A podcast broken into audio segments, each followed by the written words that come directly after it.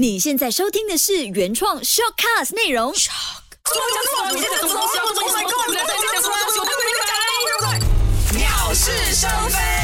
鸟是生非，你好，我是嘉俊。我是金鱼，我是建伟。上两期呢，我们都有医生来到我讲到关于新冠肺炎还有癌症的这个关系。那如果你本身小鸟们是还没有听的话呢，可以知道我们的官方脸书，也就是 facebook.com/slash/agree or not 零零三那边去听一下的。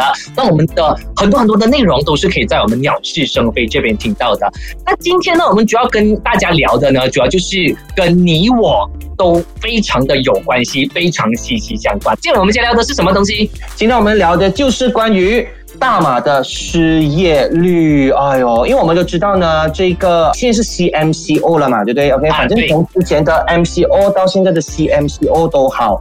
呃，相信呢，对于很多各行各业来讲，都是造成了很大的冲击。哎，包括说你们身边，金鱼，你们身边有没有哪一些朋友，呃，哪一个领域是比较就是冲击比较大的？呃，我自己本身听到的话呢，我是听到律师行，我朋友、哦我朋友在律师行那边，他他在吉隆坡的公司呢，其实听说他们的减薪幅度是一半。哇，然后我身边的人也有人，就是可能呃减薪大概百分之八，或是抽掉了一些交通的 allowance fee 这样子的情况。然后失业的话倒是没有，可能是因为我身边的人可能是比较属于那种现在还是很需要的行业，所以变成他们也不是像说呃，比如可能旅游业这样的东西，我就大家听说了。但是减薪这个幅度，其实那个律师行的我真的有吓到，因为是一半，而且他们听说他们另外一个 branch，他们好像开一个小分行，然后这个分行也关了。而且你刚刚有提到那个旅游业，我跟你说，直接最直接冲击的，我真的看到的就是旅游业，因为这个时候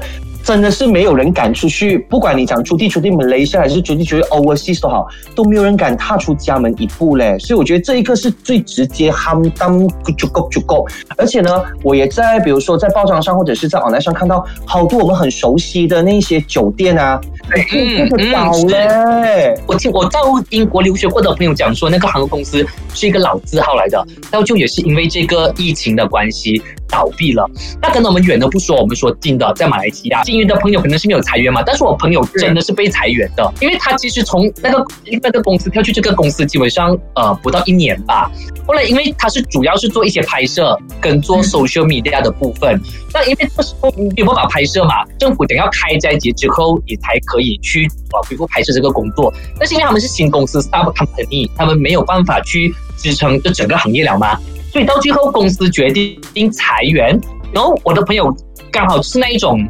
可能存款并没有很多的人，所以变成说他是跟我讲说他的存款这样算的话，省吃俭用，姐姐在这边靠姐姐的话，最多其实只可以撑到六月中左右，基本上就是没有钱了。剩下半个月时间而已耶。对咯对咯。对，所以他现在也很烦恼，因为现在现在也很难找工作这样子。我就跟他讲说，如果他真的是呃需要帮忙的话，可以跟我讲，因为这个时候根本没办法找工作的。他是游子从冰城来的，那你可能这个时候又也要付房租啊，也要付吃的东西啊，所以那里会有钱来来来，就是在哪里还有钱来应急，这样子根本是不太有可能的。而且失业的不止我朋友啊，马来西亚的这个新闻的部分也一直在报这个失业率。建伟，上次你刚你刚刚跟我讲说那个时间就是高达多少啊？在这个马来西亚的部分。你看啊，在我还没有讲失业率之前，金鱼刚刚是有东西要补充，对不对？哦，我本来想说，呃，因为我自己在 Job Street 上面看到，还是会有一些工作机会，嗯但可能它局限于一些可能不需要到外工作。像刚才你讲，你的朋友是要拍摄嘛？那可能我看到的一些 Job Street 的工作呢，可能就是比较偏向语言，呃，就是语语文类型的东西，可能做翻译啊，或者是一些呃文书的工作，就是他不需要去外面接触人的这一个方面的工作呢，还是有人在，就是有些公司还在找人啦。但是呃，就像你讲的那些外面拍摄的话，就可能真的是，就是真的是呃，面对裁员的问题就会很大。当然，我觉得，比如说，除了是这个文字工作者以外呢，呃，像是比如说手套啊、洗手液工厂这种啊，我觉得这个时候一定也是也是比较多需要大量的那个劳力哦、因为我们都知道嗯嗯嗯现在。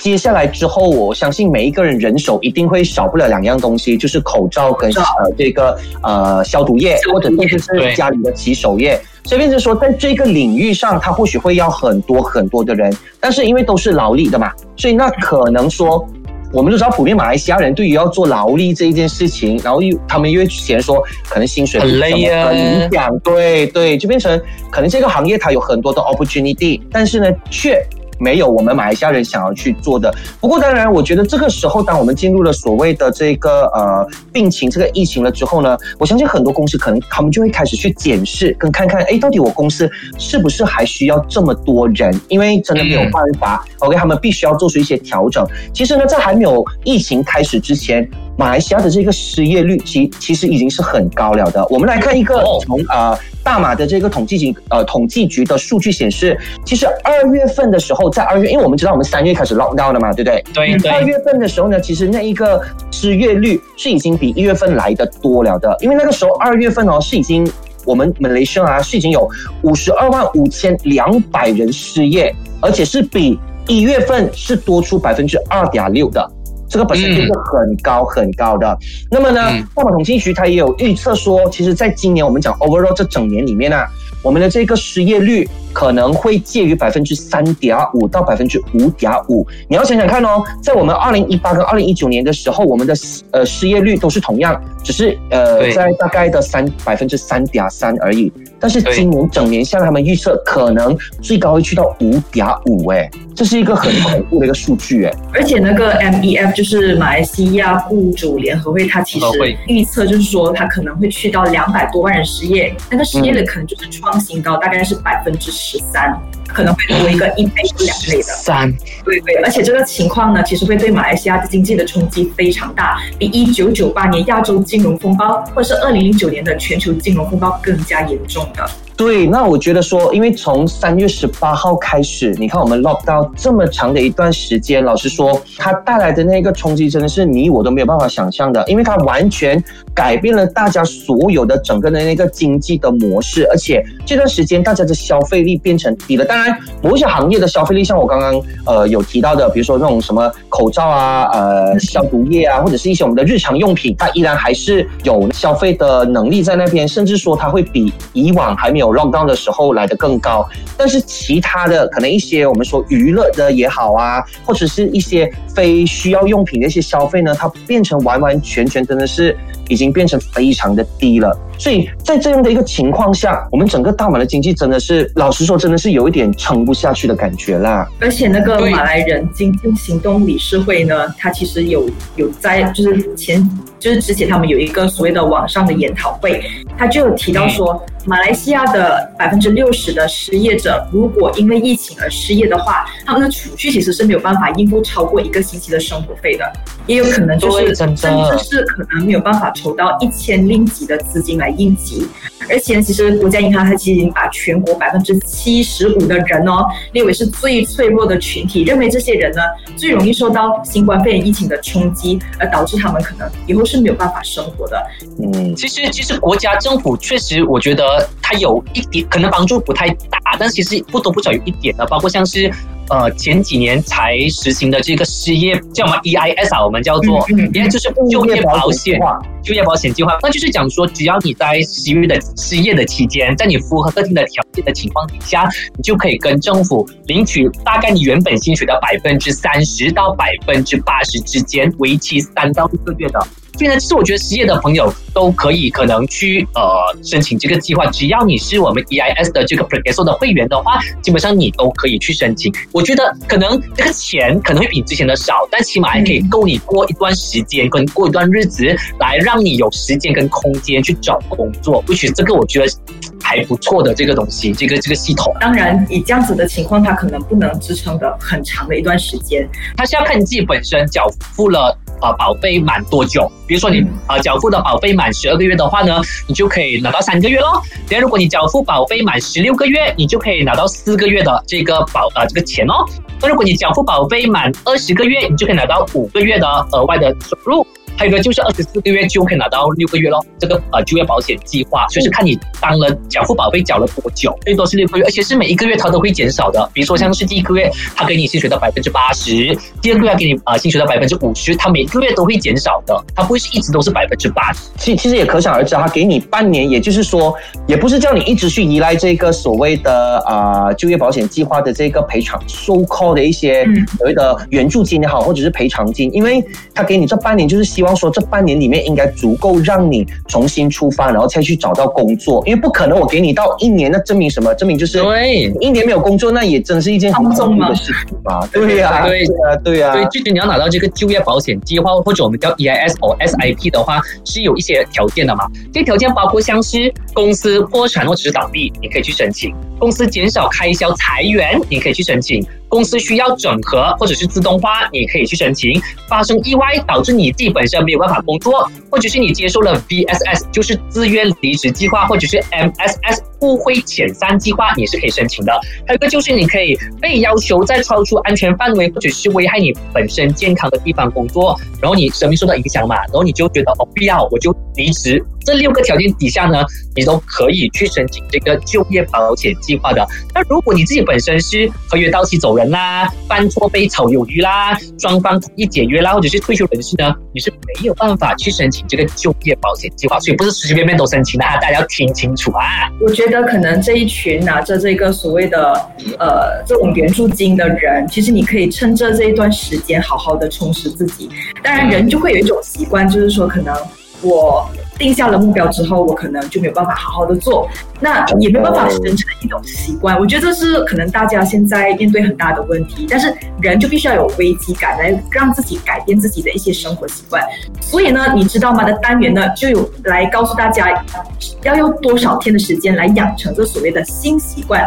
好，我们进下一个单元，你知道吗？你知道吗？不知道吗？你知道吗？不知道吗？不知道吗？不知道吗？你知道吗？不知道吗？你知道吗？不知道吗？不知道吗？不知道吗？不知道？你知道吗？你知道吗？单元，你好，我是金鱼。家军，我是建伟。对了，我们要如何养成一个好习惯呢？我们需要多少天来养好一个习惯呢？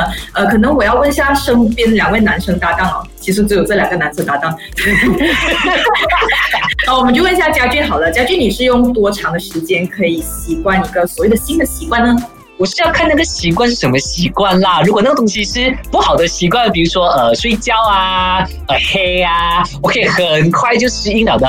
但如果你是要我呃可能看书啊、做家务啊这个习惯呢，我基本上用一个月、一年、两年，我好像都没有办法真正去适应这些所谓的好习惯哦。那你你在你的人生 人生当中有做好就是养好什么好习惯吗？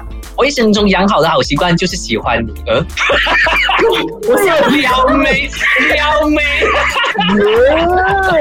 我们很认真在讨论这个题目哦，你竟然在撩妹，还撩了一个喜欢的妹。那有个结婚的安迪儿，呃，我会定时吃早餐，或者是早餐之前，或者是吃东西之前，我就要先喝一杯水。这个习惯呢，我基本上用了一个星期，我就开始习惯了。那变成说，以后我一起来的时候，我第一件事情我就是要先喝水，因为先喝水，你可以让你的这个消化系统变好嘛，你排便也比较顺畅一点。所以这个习惯是我目前为止已经持续了大概三四年了，这个习惯。嗯，很好。那建伟呢？我的话，因为我是一个很懒惰做运动的人，然后但是我我那时候就想，不能我一定要 force 自己去做运动啊。I mean before MCO 或者是 before after 都是一样啦。然后我就发现到说，好像大概要二十多天吧，你真的是要维持一个二十多天，因为如果你前面只是维持一个三四天的话，对不对？第五天你不做，你又有点觉得啊无所谓啦，然后接下来你就觉得啊不做也无所谓。但是原来如果你维持到大概我的经验是大概应该是超过二十天吧，你突然间那一天不做，你浑身很不自在，觉得哎死了，今天好像少了一些什么东西没有去做的感觉咯。你你现在还有在做吗？有啊，我现在是有啊，那么你的那个肉看起来是对对这样啊？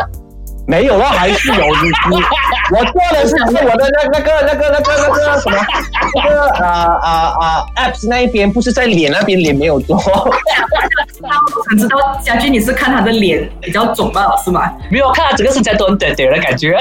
没有啦，我的身材还好啊，瘦了很多哎。那那其实基于我们其实要养成一个习惯，最正确一个标准是多少多少天？其实呃，心理学家，应不是应该应该是说不是心理学，应该是行为心理学家，他就有讲过，人的一个习惯呢，或是一个理念的形成呢，其实至少要是二十一天才可以养好的。就是说，你在这个二十一天之后呢，你必须呃坚持这个二十一天，它其实会让你有什么感觉呢？就是像刚才建伟讲的，第一天到第五天的时候，你就会有表现出一种感觉，就是很刻意。嗯不自然，就像逼自己才去做这个东西。可是如果你不逼自己做下去的话呢，其实这个习惯是养不成的。真的，所以你就必须要就是呃，它就会有一种感觉叫阵痛期，它就形容一个词叫做阵痛期，你就会觉得啊，为什么我这个星期要这么折磨自己？所以变成说呃，第一个阶段就会有这样子的情况。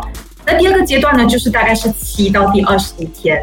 这个阶段呢，我们叫做刻意和自然，就是你很自然就是会要去做这个动作了，但是你还是必须要提醒你自己的，这边呢有点刻意一点，而且它其实是形成好习惯的关键时期。可能你会开始觉得，啊，我有点累，就是说为什么我要这么刻意？但是你的行为上面它很自然的就已经是怎么说，就是很自然去做这个动作，或者是你很自然的可能比如说刚才嘉俊讲的每天喝水，就是很自然就是跑去喝水。可是有时候你还是要提醒你自己这样子的一个情况。当然这段时间也是你面对诱惑的时候，就可能说像建伟他运动，可能他这个时候啊，我今天不如偷懒一点点啊，反正我都已经做了这么多天了。当你一开始这个所谓的倦怠自己的时候呢，这就是很大的危机了，可能你就是 stop 在第二十一天了。那当然最关键期呢，就是第二十一天到九十天。这二十一天之后到九十天，你就会变成一个很自然的状态，而且是无意的自然，就无意的一个状态。怎么说呢？就是说你很自然，就是自己走去后面喝水，或是很自然的，你到了一个时间点，就很自然会去做运动。所以其实真正养好一个好习惯，除了最关键的第一天到第二十一天之外呢，在第二十一天它其实非常关键的，就是看你会不会继续到可能三四年这样的一个习惯。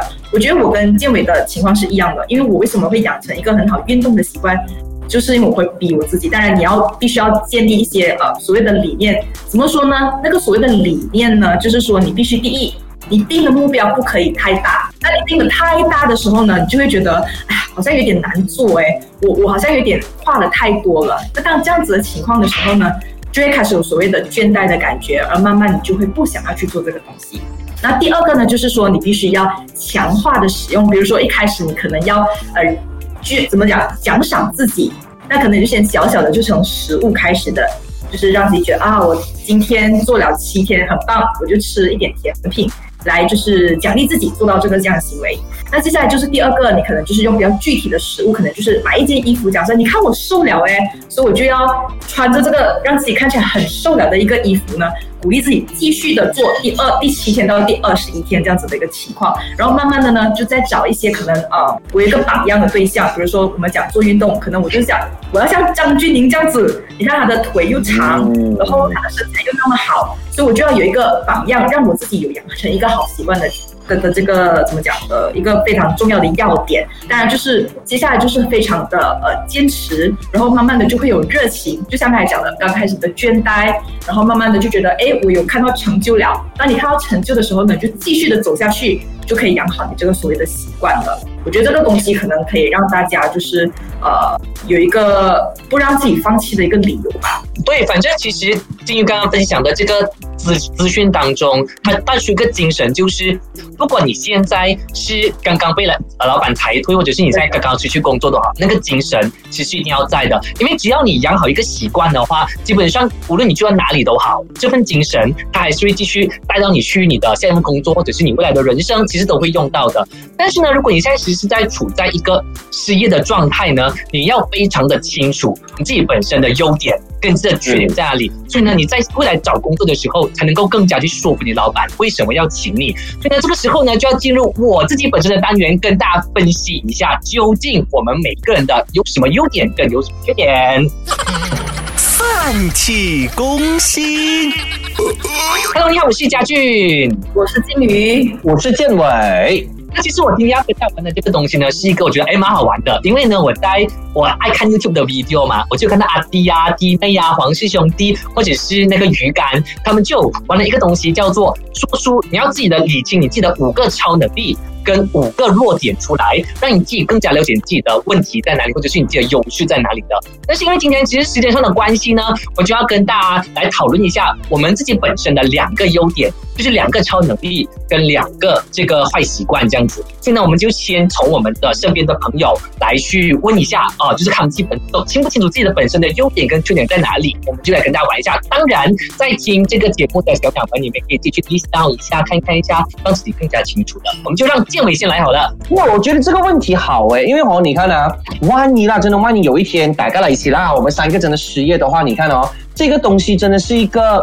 你真的要重新去想想一下，到底为什么这个行业需要你？然后你你的那个优势在哪里？还有你自己本身有没有知道你的弱势在哪里？因为当然有时候不是说我们要刻意去暴露我们的弱势，我们弱点啊，只是说当你知道你有自己的这一个弱点的时候，你也可以加以的去去呃，可能去 polish 它，或者是去加强你不足的地方哦。好，我先想一讲，嗯，我的超能力，或者是我们说优点啊，我觉得我的超能力啊，我我这样说啦，我的超能力应该是。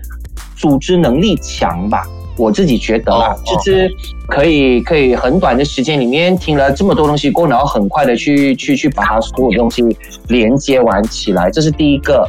然后第二个的优点应该是说，嗯，比较平易近人。我不懂算不算是一个优点？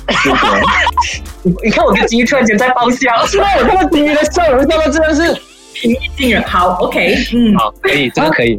因为你很平易近人，可是我在想，我要听你解释进一步，就是所谓的平易近人会带来怎么样的？OK，因为你看啊，当我们去到一个一个一个一个新的环境去工作的时候，那就很容易的就可以跟你的呃同事间他们啊和睦相处啊，然后很快的就可以融入去那个。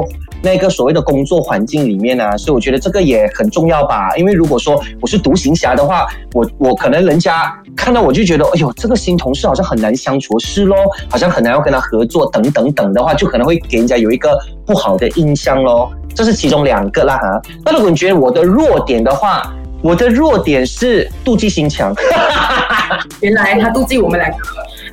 真的，妒忌你们呢，长得比我丑，没有啦。我觉得我自己会很容易，就是陷入那一种有这么老板今天没有称赞我，称赞别人的那种这样的情况。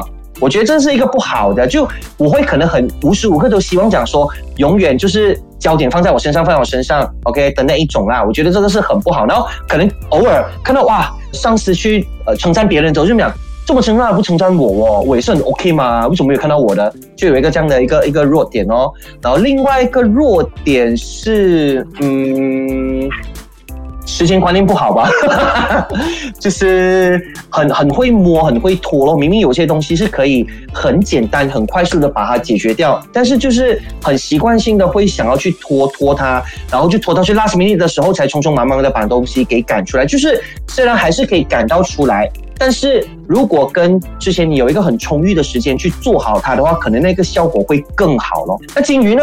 我自己基本上没有想要多大的优点，不过我只想要一个。我觉得我适应能力很强，就是我在面对不同的情况的时候，当然你刚开始会需要怨言，你会有很多怨言，但同时你也会逼自己去做。我觉得这是我，我觉得我自己的一个优点，就是我会逼我自己去 fit in 那个情况。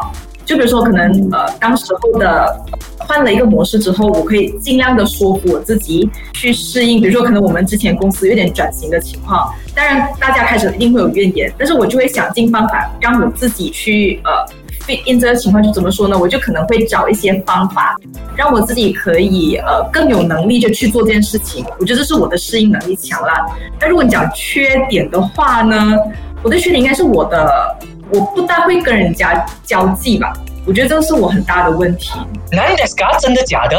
我就是不大会去，我必须要看对方是谁。如果对方他是一个很容易接近的人，我很自然的可以融入他。那如果你是我自己一个人的话，如果别人可能不来先接触我的话，我需要很长的时间去跟他聊天，可能我去我会有一种很大的防备心。我只能讲，我是一个很有防备心的人。应该会比较互动吧。对，也算是被动。我觉得我就是不懂得去怎么跟人家交际，因为我怕我会想很多，我是一个想很多的人，所以变成我可能会顾虑这个顾虑那个，所以变成我在呃要跟人家交际的时候，我会想很久，然后可能因为我怕我讲错话，我就会变成很近，就是我这是我的我自己想到的一个优点跟缺点。所以家具呢？你自己呢？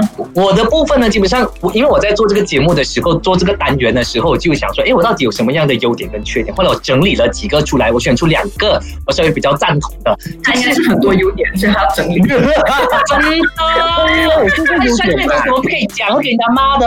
他应该也是一个优点吧？在暗中保护你这样。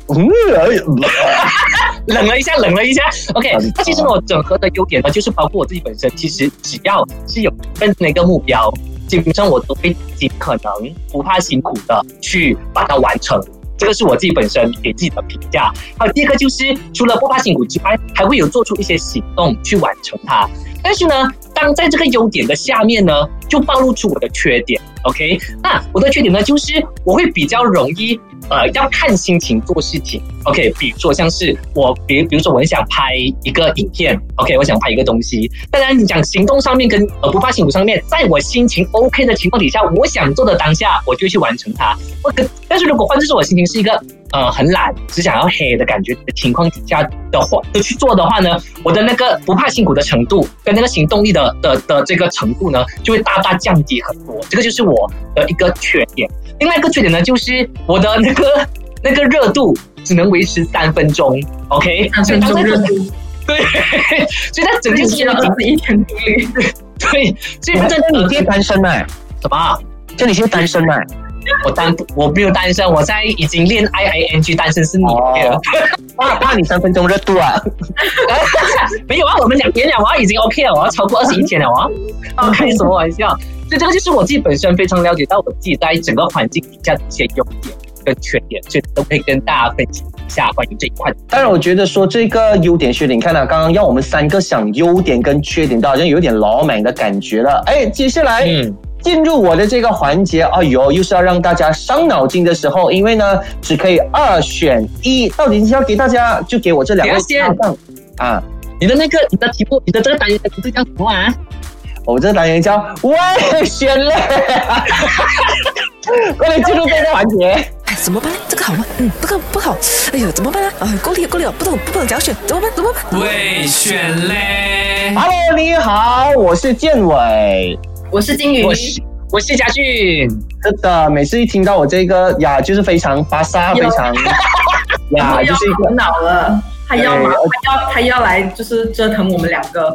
真的，我跟你说，我我真的觉得我今天设的这些题目太残忍了，真的是太残忍了。好，马上就来。很久没有玩了，很久没有玩了诶。其实这个单元，而且因为今天讲到的是关于失业嘛，讲到失业的话，一定多少是跟金钱有一点挂钩的咯，所以真的是需要你做出一个选择咯。好，首先。第一个二选一，你宁愿失业还是宁愿减薪呢？我宁愿减薪，我宁愿减薪，减薪啊！好，接下来啊，你愿意减薪百分之五十，不过呢，一切的福利还有，还是说减薪百分之二十五，但是所有的福利已经没有了？等一下，我们 S 说有那个什么什么 flexi point 什么 point？我宁愿减薪百分之二十五，拿到所有的 flex，拿到所有的福利。等下啊，哎，你减薪百分之二十五是福利没有到完呢？减薪百分之五十，福利还有到完。我这要算一下哎，需要做一下，因为其实我觉得我们公司那个 flexi point 它其实帮我很多。是是是，真的，而且我觉得我好像很久没有去 claim 了。来减减百分减百分之五十，福利还是有，还是说减百分之二十五，福利没有了？那包括保险吗？保险啊，因为公司福利也是保险啊。公司福利啊，对，包括保险，包括保险，因为那是福利里面嘛，你懂我意思啊？一边说说本来是算在薪水里面嘛，我就把它当成是薪水那一边，然后我们的那种什么医药卡啊、flexi point 啊，那种什么吃饭卡里面的那个全部在福利。这个很难选呢。呀，就是要这样，这个是因为要算一下才可以，因为。在比较之下，突然觉得扣百分百分之五十有点太多，但他又他又，而且他又补不到还有哦，是补不到我福利，因为福利我不一定用到啊。这样我知道了，我就宁愿减呃宁宁愿减薪百分之二十五，不要所有的福利。一样，我也是百分之二十五，不要所有的因为我刚才我刚才算了，他给我福利最多也是一年，就是最多给你两三千。但是如果你是说每次百分之二十五的话，其实变成我，它很局限我每一个月的，哎，百分之五十的话，它其实很局限我每一个月的花费。我已经算清楚你看这个，这个就是男生跟女生的分别。我现在讲是讲百分之二十五，但是我没有他算这样多。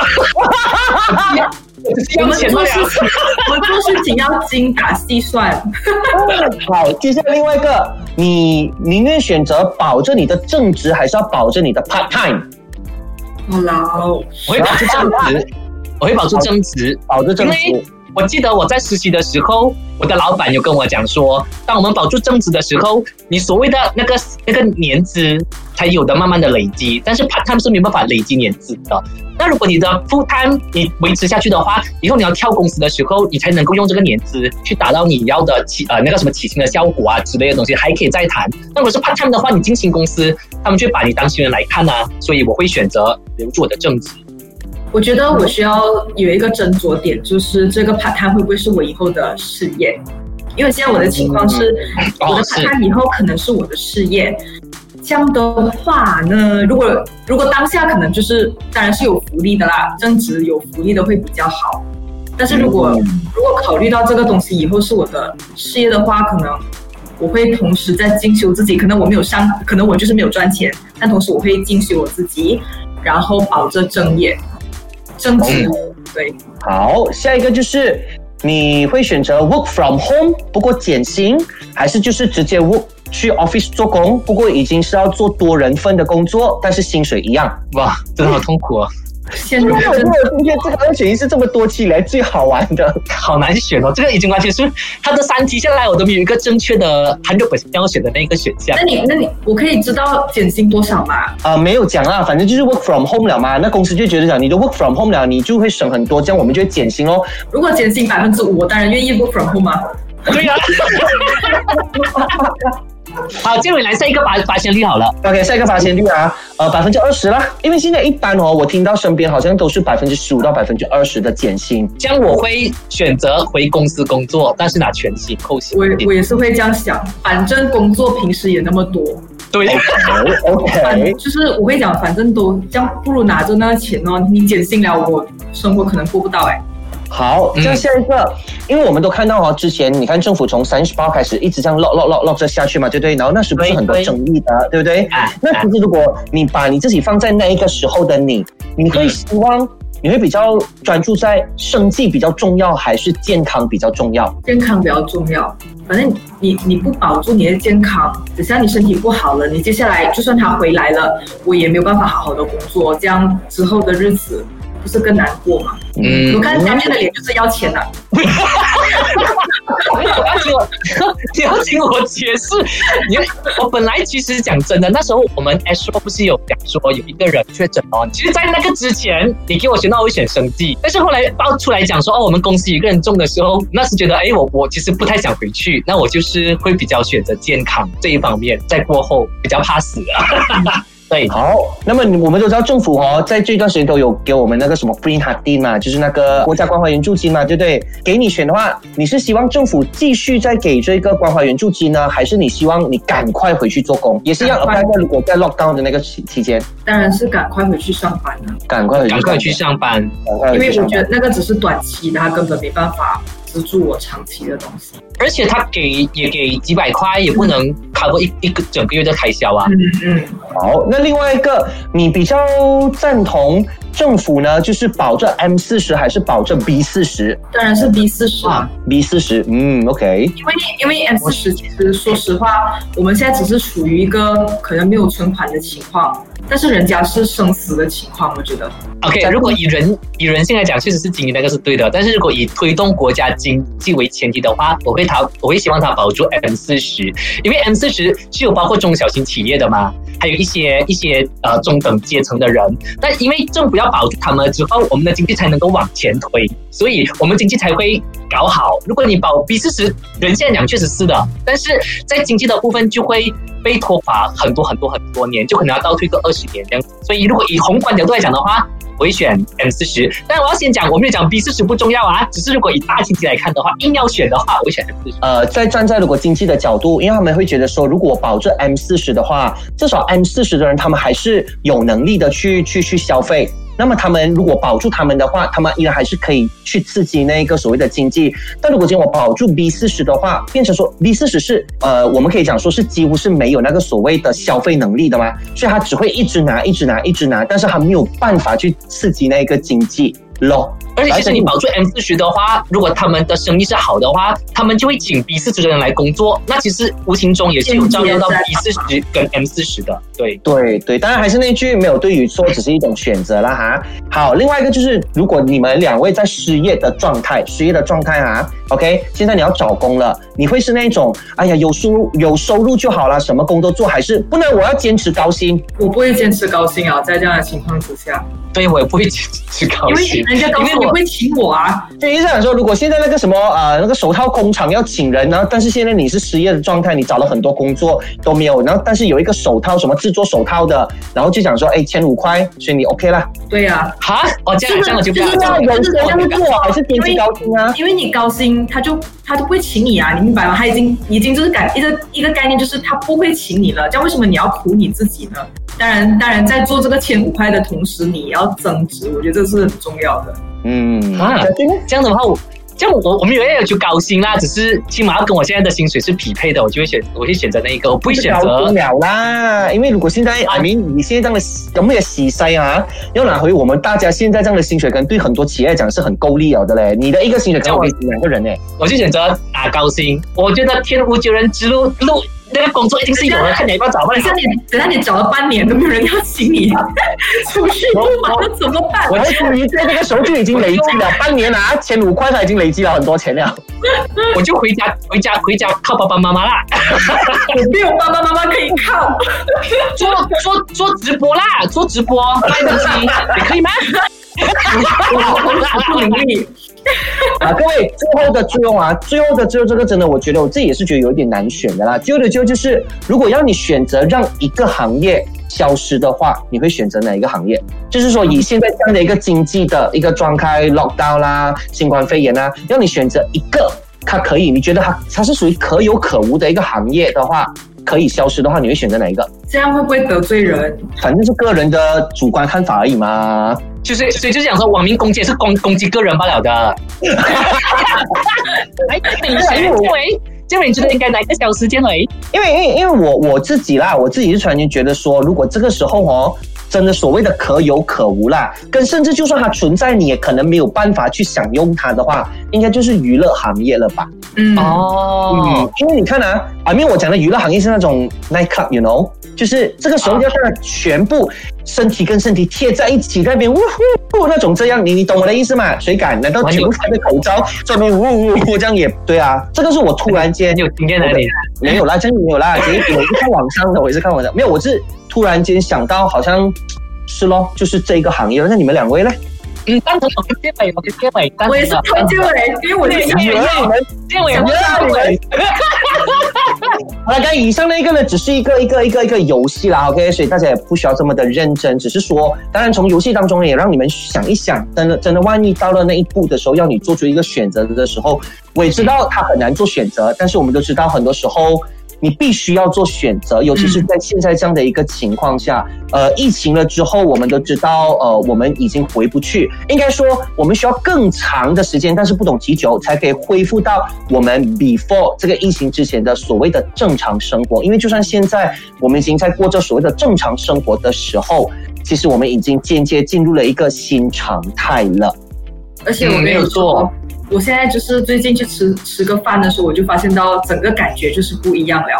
就你看那个环境，你看那个人潮，你看每一个人的习惯都不一样了。所以，我这个跟我们下一集很有关系。对，没错啦。所以呢，大家如果要知道说我们下一集会聊的是什么东西的话呢，就要继续留守着我们鸟是生非。那另外呢，还是我知道身边的很多人其实都在失业当中，但是记得不要灰心，一定要保持乐观的心态。在这个时候呢，最重要就是把你自己本身的这个状态给重整好。像我们刚刚讲的，整整好你的这个习惯啊，或者是你的心态啊，或者是你的一些能力的部分，把它整合好。未来如果在这个工作的领域恢复了之后呢，不怕找不到工作的哈，所以大家一定要希望说大家未来都能够生活，能够过得平平稳稳。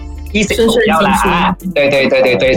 还有呢，如果你现在发现到说你这段时间可能暂时失业了，不能要干嘛的话，最主要就是收听我们鸟是肥，我们会带给你满满的正能量，还有的就是我们会给你很多的内容，让你去增值自己。记得一定要今天后留守着我们的鸟是鸟是生飞，哎下期见，拜拜。